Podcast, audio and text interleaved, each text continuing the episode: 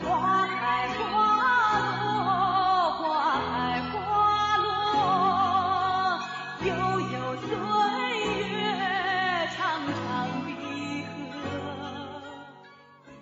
大家好，欢迎收听古典名著《封神演义》，作者徐仲林，演播者可燃冰。十方初更，未及二鼓，士卒皆未有备。哎，临潼关的这些士兵们没什么防备。萧寅开了栓锁，皇家众将一拥杀出关门去了。且说张凤正坐厅上，忽报皇家众将闯关杀出去了。张凤即上马提刀来赶飞虎。不妨萧寅乘马隐在关旁。萧寅啊，骑着马就在这个关口这儿等着呢，藏着呢。萧寅见张凤赶来，一戟刺张凤于马下。且说黄飞虎离了临潼，行至潼关，哎，五关之中的第二关。第一关叫临潼关，就是挨着潼关的关。第二道呢，就是潼关。潼关守将陈同得报，传令将人马排开，鹿角阻咽喉。哎，鹿角，这是一个比喻的说法。鹿角的样子大家都看到过，就像树杈一样，哎，分支七横八纵的。这个鹿角就代指那些横生枝节的那些树枝，这意思就是砍这些。乱七八糟的树枝来，把路挡上，鹿角阻咽喉，在咽喉要道挡上。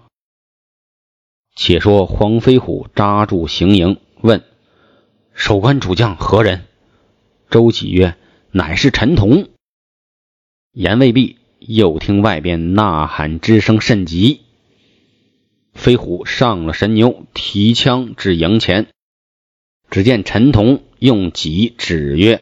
好，看到陈同了。陈同用的也是戟，方天画戟，指着自己这边说：“黄将军，请了。吾奉太师将令，酒后多时，其早早下马，解送朝歌。我啊，祈求你赶紧下马，我把你送到朝歌。这个一般都是两军阵前比较虚伪的客气，哪是什么祈求你啊？就是我命令你赶紧下马。”飞虎曰。放马过来！你三合赢我，便下马受缚。咱们三个回合之内，你要赢了我，我就下马受缚。言罢，摇枪直取。陈同将画戟相迎，往来冲突二十回合。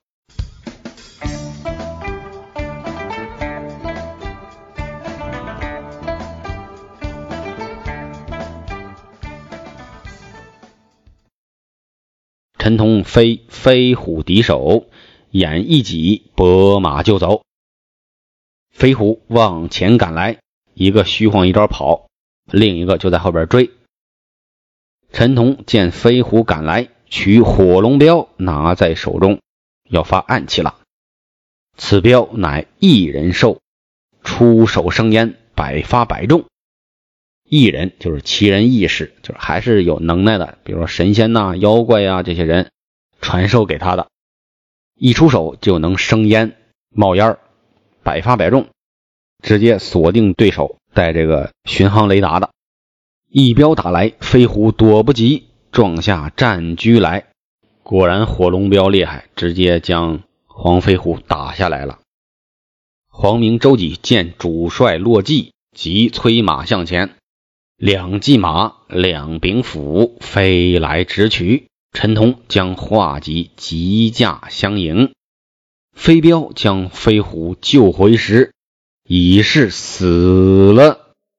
陈同战不过二将，又发镖打来，把周几一镖打落马下。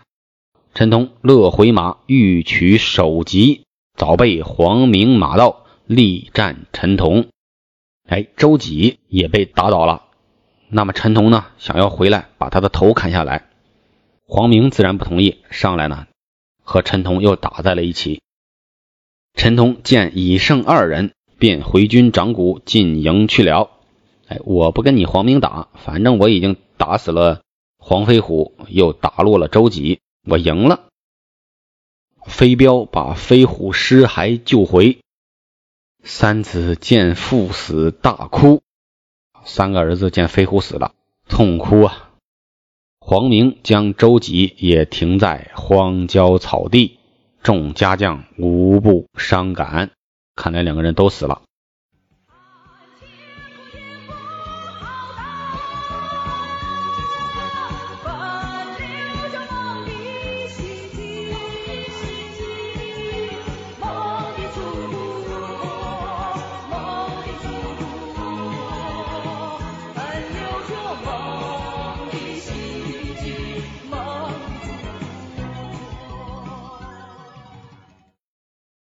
话说清风山紫阳洞，清虚道德真君正在碧云床运元神，还是道德真君正在一个叫做碧云床的上边运转自己的元神呢。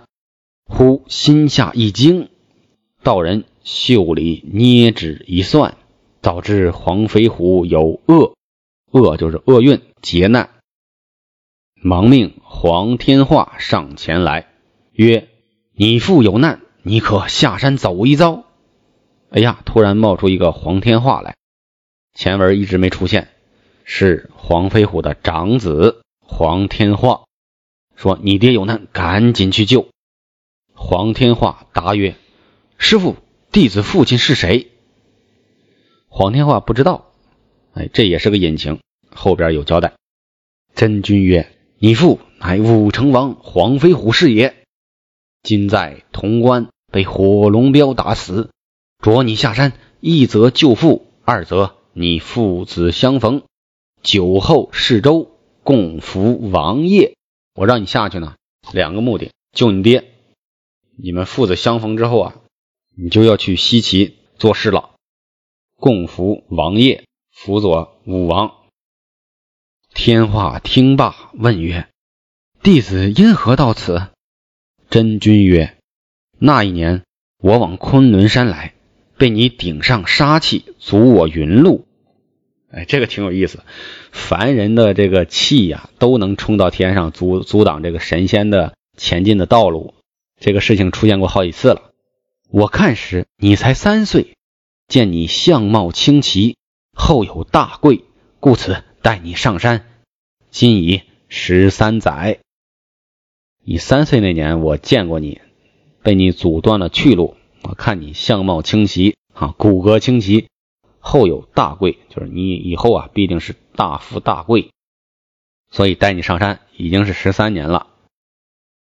那么也就是说，黄天化今年是十六岁。上一回咱们提了黄飞虎的其他的三个儿子呢，黄天禄十四岁。黄天觉十二岁，黄天祥七岁，那么黄天化那肯定就是老大嘛，十六岁。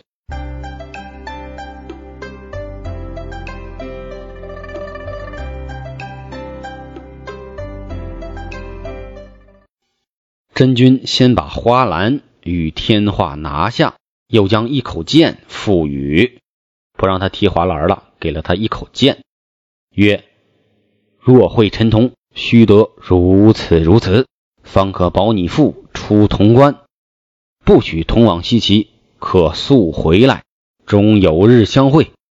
哎，跟这个跟云中子吩咐雷震子是一模一样的。你送你爹护送出去之后，赶紧回来，你之后还会再见。没事啊，回来还得学本领。天化领师命下山，驾土遁往潼关来。迅速如风，父子相逢，潼关大战，不知后事如何，听下回分解。本集就到这里啦，记得订阅哦。愿生命化作那朵莲花，功名利禄全抛下，让百世穿梭，神的逍遥。只需都在世间潇洒。